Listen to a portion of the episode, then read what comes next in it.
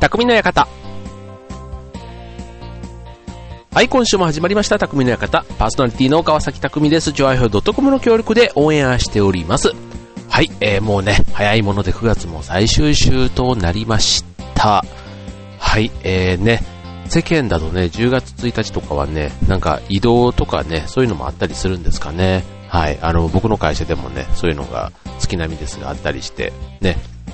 まあ春とこの秋っていうね、またちょっとあの新しいメンバーが10月からね、加わり、ね、これまでお世話になったというか、一緒にした、仕事をした仲間がね、なんか去っていく。そんなね、ちょっとね、猛暑が終わって、ね、こう、秋深まる、こんな季節にね、なんかそういうお別れがあるっていうのもなんとなくこう、分かってはいるもののね、なんかこうちょっと寂しいなっていう、そんな風に思う、そんなね、いよいよいよこう秋らしい、ね、そんな最近ではありますけども、はい、えー、先日、ね、9月26日の日曜日、えー、先週もね、えー、とご案内した、えー、船橋駅周辺で行われた食べ歩きイベント、船橋汁。ね、これね、あの あの、お問い合わせをね、いくつかもらいまして、船橋汁とは、あの、味噌汁の汁みたいなね、ああいうのをちょっとね、想像してる人が結構いてですね あの、すいませんね、説明が足りなくて。えっ、とね、船場は、船橋の船場はひらがなで、汁はカタカナなんですね。はい。で、これの意味は、要はあの、船橋を知ってくださいという、そういう意味で、うん、よくあの、デニーズに行くのをデニルとか、ね、スターバックスに行くのをスタバルなんてね、言ったりする。スタバルは最近言わ言わないかな。でもデニルってね、うん。ね、まあそういう、あの、どこどこへ行くみたいな、行って食事するとか、そういうノリでね、あの、地名にプラス、地名、場所にプラスルをつけて、そこをね、行く、楽しむ。そんな意味合いでつけた名前なんですね。船橋る。はい。で、これ、あの、開催されまして、はい、もうね、うん、なかなか盛大に、ね、結局ね、えっと、延べ人数で言ったらね、本当えっと、何、チケット枚数で言ったらいいのかなだから2、3000人組？うんって言ったらいいのかな人、人でいいのか、うん、の方に来ていただいたっていうね。で、あの、夕方以降ね、ちょっと雨が降ったんですけどね、それでももう、どのお店もというか、もうお店お店はもう満員で、ね、非常に、うん、なんか日曜の大体夜ってね、大体外食あんまりしなくって、通常ね、暇だったりするみたいなんですけど、まあそれがね、すごいあの混雑して、お店側の方もね、まあホクホク顔みたいなところもあれば、あとはお客さん同士もね、みんなあのオレンジ色の地図を持って当日楽しんでもらったんですけど、その地図を持ってるとね、もうその同じ仲間じゃないですか。じゃあどの店行ってきてとか、ね、そんな交流をしながらそういうのもすごく楽しかったっていうのもね、あの感想で聞かれたりしましたね。はい。だから、うん。本当にわざわざ遠くに行かなくても、地元でね、いろんなグルメ旅が楽しめた。そんな感じで、うん、あの、自分を実行委員として関わらせてもらえて、すごくなんか楽しい時間を過ごすことができました。はい。えっ、ー、と、これね、またこのイベント、あのー、実行委員長の、あの、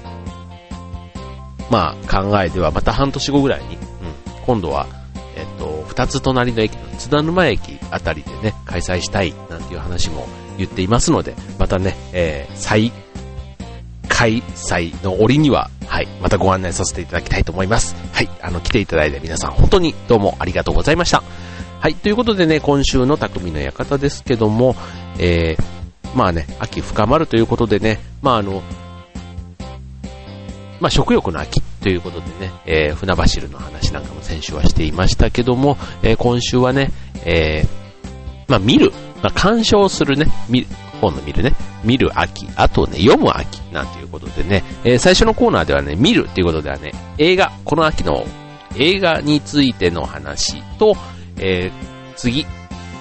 2番目のコーナーでは、読む秋ということでね、えー、ちょっとおすすめ読書ということで、うん、あの最近の出た本とかね、そんな中からちょっといくつかピックアップしてご紹介したいと思います。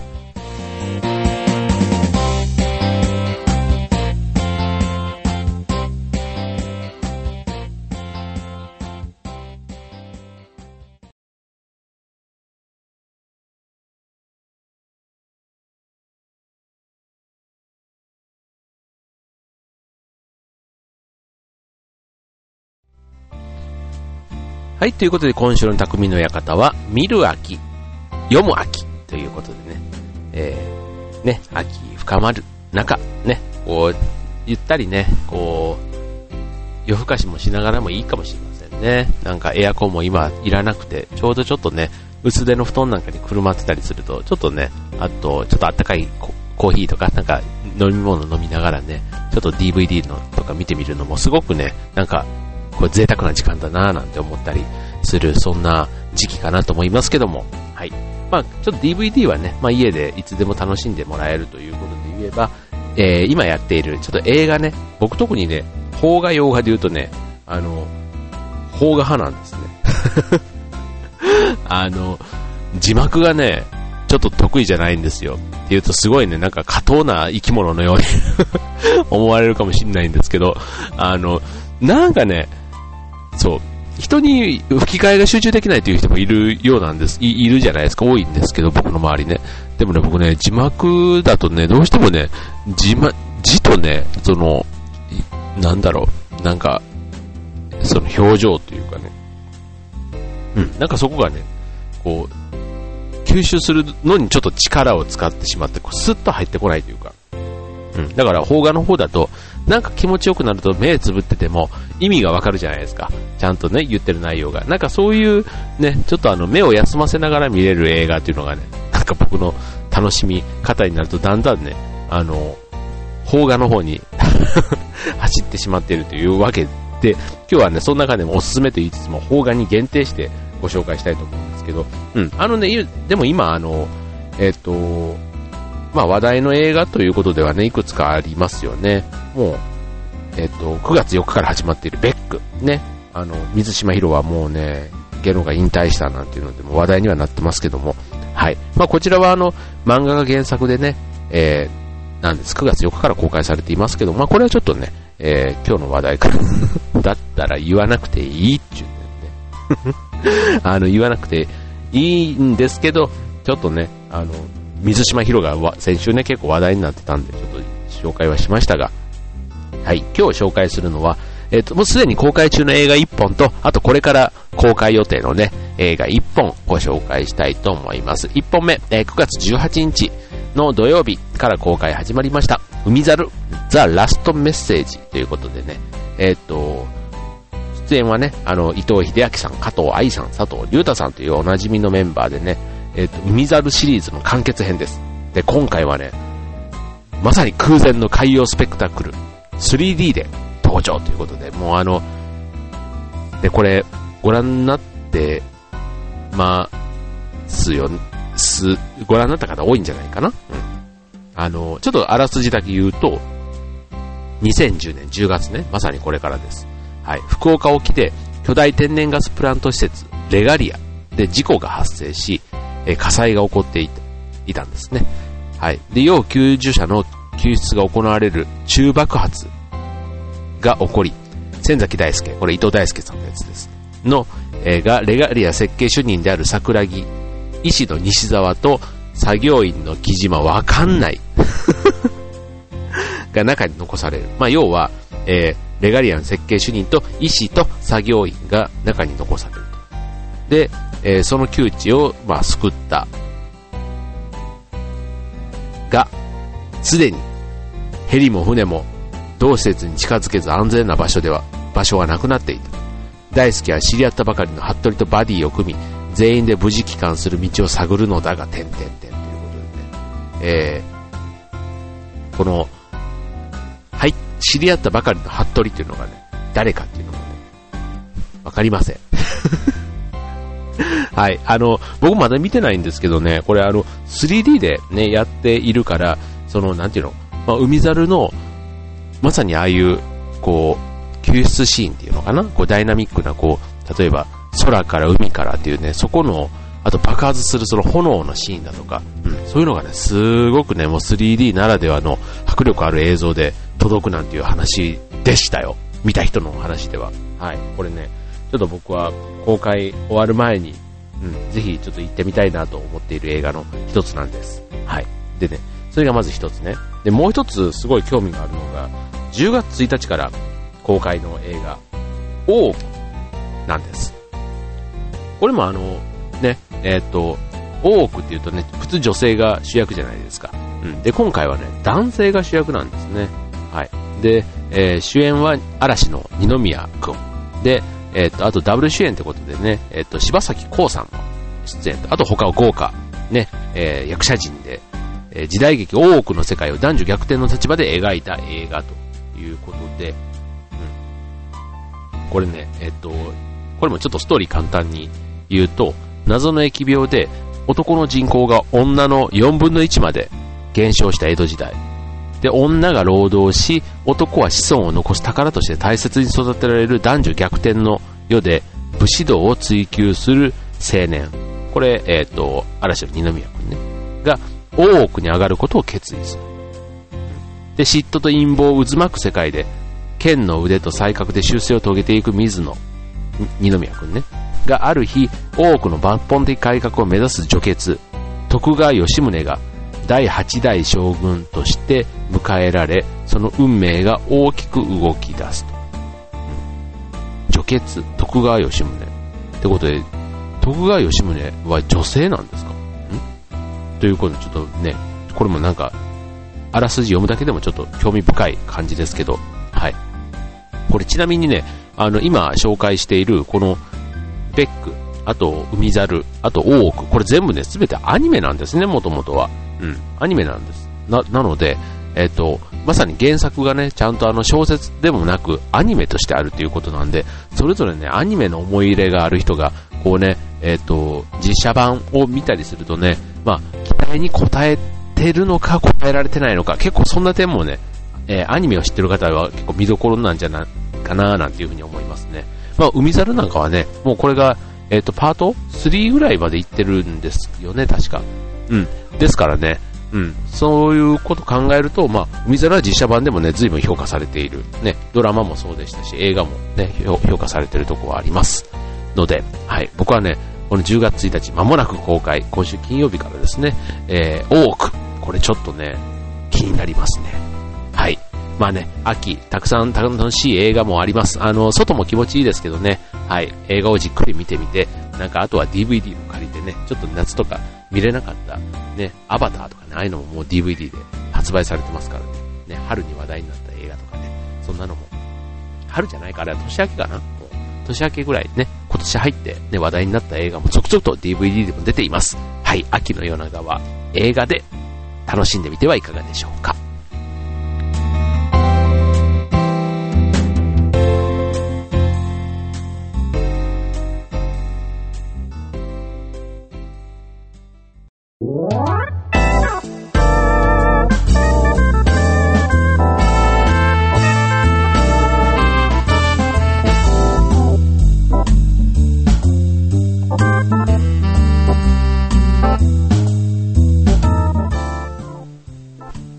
はい、ということで続いてのコーナーです。はい、えー、今週は、えー、匠の館、見る秋、読む秋ということでね、えー、最初のコーナーではね、見るというテーマで映画を見るということで、えー、映画の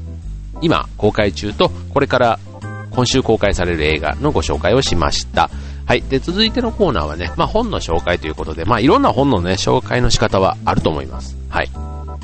あると思いますが、まあたまにはね、もう秋っていうことで、まあ、夏が終わってね、こう恋愛のね、こう、な、まあ、夏にね、向けて恋愛頑張るのってなんかもう結構若い時の話のような気がするのは僕だけですかね。なんか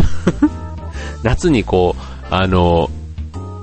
彼氏、彼女を作んないとクリスマスが一人ぼっちになっちゃうみたいな、なんかそういうのでわーわー言ってた時期があったなぁなんて思うんですけども、はい。まあね、これからあの、冬にね、こう、よくクリスマス、ね、こう、シングルベルなんて言って、こう、一人ぼっちのことをこう、皮肉る、そういうのも出やすい季節がこれからやってきますけども、ね、まあ、秋に入るとね、そういう恋愛の話なんかも、あの、僕は直接の主人公になることはもうすっかりありませんけども ありませんけども、はい、あの、周りではね、あの、若者たちが結構元気にやっております。はい。まあね、そんな中で、えー、恋に聞くね、本をね、えー、いくつか紹介したいと思います。はい。でね、えー、っと、はい。まあ、ちょっとね、いくつかね、え、女子たちの質問をね、ここで、えいただいていますので、そこからね、え、おすすめ本をね、今日はね、紹介しますね。はい。まず一つ目。えー、M ちゃん。28歳。いつもとノリが違うよね 今朝です えー、付き合って3年目です。えー、最近マンネリ化していて、えー、彼に飽きが、飽き、飽き飽き飽き、るね？うん、飽き。飽きが来ているのでは、と、とても心配なんです。いうね、そんなね、M ちゃん、28歳、ね、付き合って3年目ということで、はい、えー、心配だということなんでね、はい。まあね、あのー、まあこれに聞く本と、ね、この恋の悩みに聞く本ということでね、はい、えー、紹介したいのが、うん、まあ、まずね、えっ、ー、と、彼のことはあんまり意識しないで、うん、まずはね、自分を変えることを考えてみたらいいんじゃないかなと思うんですね。はい。なので、ご紹介させてもらうのが、えー、じゃじゃんえー、杉本彩。いい男の愛し方。心も体も虜にさせる20か条。サブタイトル。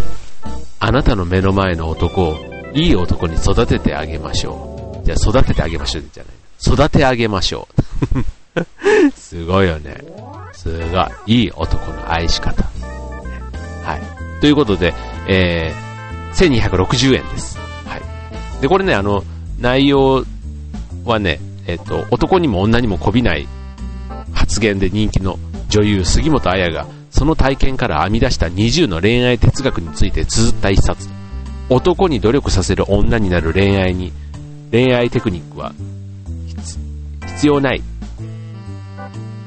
いい女と都合のいい女は違う。コミュニケーションツールとしても読める渾身の書き下ろしということで、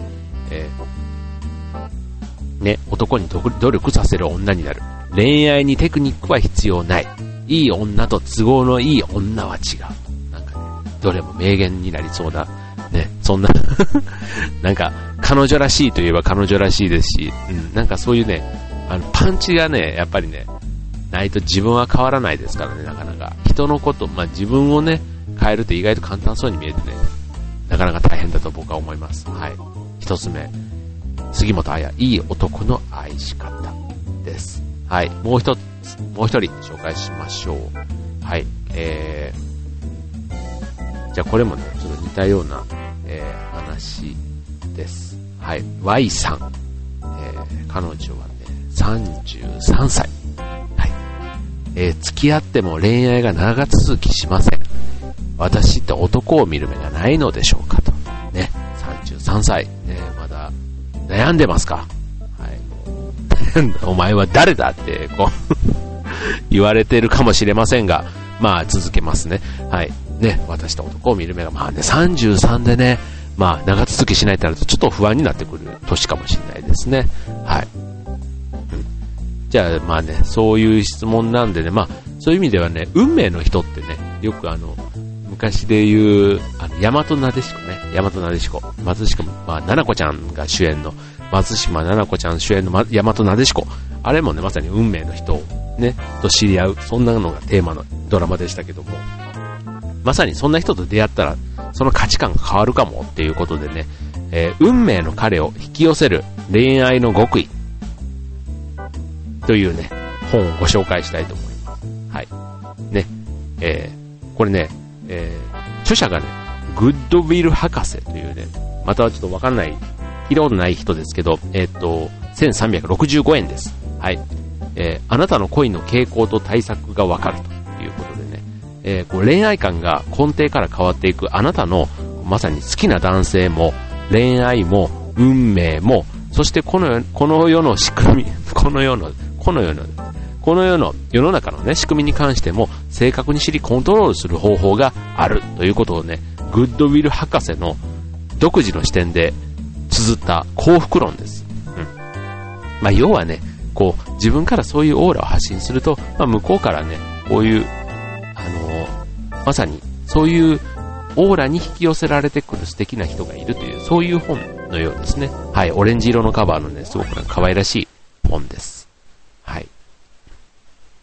運命の彼を引き寄せる恋愛の極意ということでね。あともう一個、せっかくだから行きましょうか。はい、えー、見た目が男勝りなせいか、えー、こちらはね、H さん、23歳、ね、です。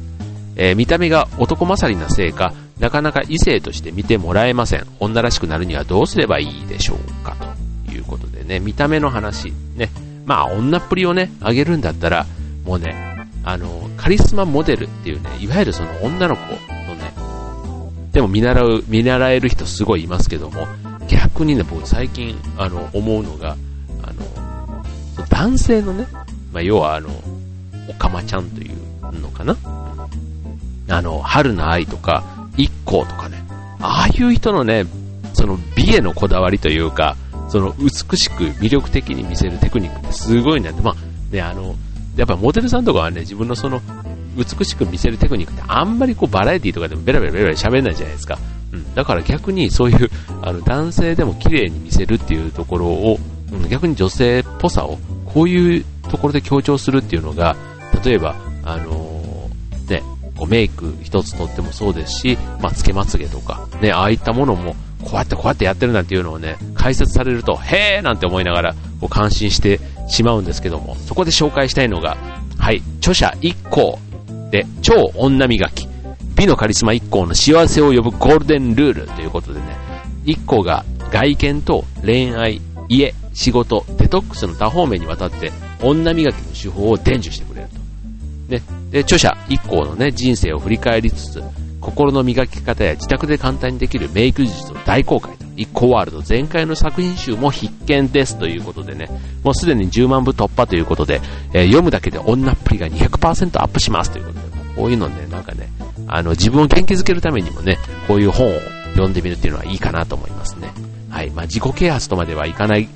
かもしんないですけど、うん、なんかね、自分の心のね、元気というかビタミンにはとなる本ではないかなと思います。はい。あの、ね、本屋さんでもどういうところにちょっと並んでるのかわかんないですけども、はい、なんかお気に入りの本をね、見つけて、ぜひ、ちょっと夜更かし、ね、夜長な秋を楽しんでもらえばいいんじゃないかなと思います。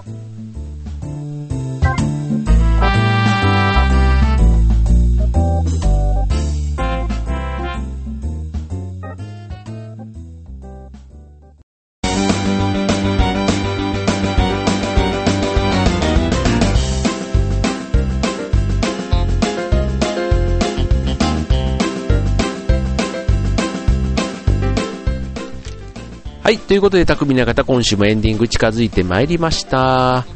はい、えー、皆さんは最近はどんな、ね、えー、と、秋を過ごされているんでしょうかね。はい。まあ、あの僕は月並みですけども、あの、秋になると、マラソンのシーズンに到来するということでね、えっと、今週末は、えっと、10月1日金曜日は夜はね、えっと、葛西臨海公園ナイトマラソンというね、あの、春、夏、秋と3、3回、年3回実施している、そんなね、えっと、夜7時半出走というね、珍しい大会がね、あるんでね、はい、こちらに、えっと、たまたま今回はフナッチのメンバーである、超有名パティシエの高木さんも、うん、出走するということなんで、うん、まあちょっと現地でね、はい、あの はい、えー、交流を深めたいと思うんですけども、はい、まあね、なんか天気がね、最近ちょっとあいにくな感じですけども、ね、今日はね、ちょっといいけども、えっ、と、いいっていうかもうこの放送の時には良かったって言った方がいいのかな？うん。またね、木曜日は崩れるなんていう話もあります。はい。ちょっとね、あのー、いまいち天候が優れない、うん、ここ1週間ぐらいですけども、はい。まあちょっと急に寒くなってね、風邪をひいている、あの、友達も多いです、僕の周りには。はい。ね、皆さんも、ね、秋の楽しみ、ね、旅行なんかもね、まだ秋、ね、連休とかもちょこちょこあったりしますよね。はい。そんな楽しみも多分、たくさん計画されている方、多いと思います。はい。ということで、まだね、えー、秋は始まったばっかりということで、えー、楽しい思い出たくさん作ってくださいね。はい。それでは今週も元気に行きましょう。匠の館。今日はここまで。バイバイ。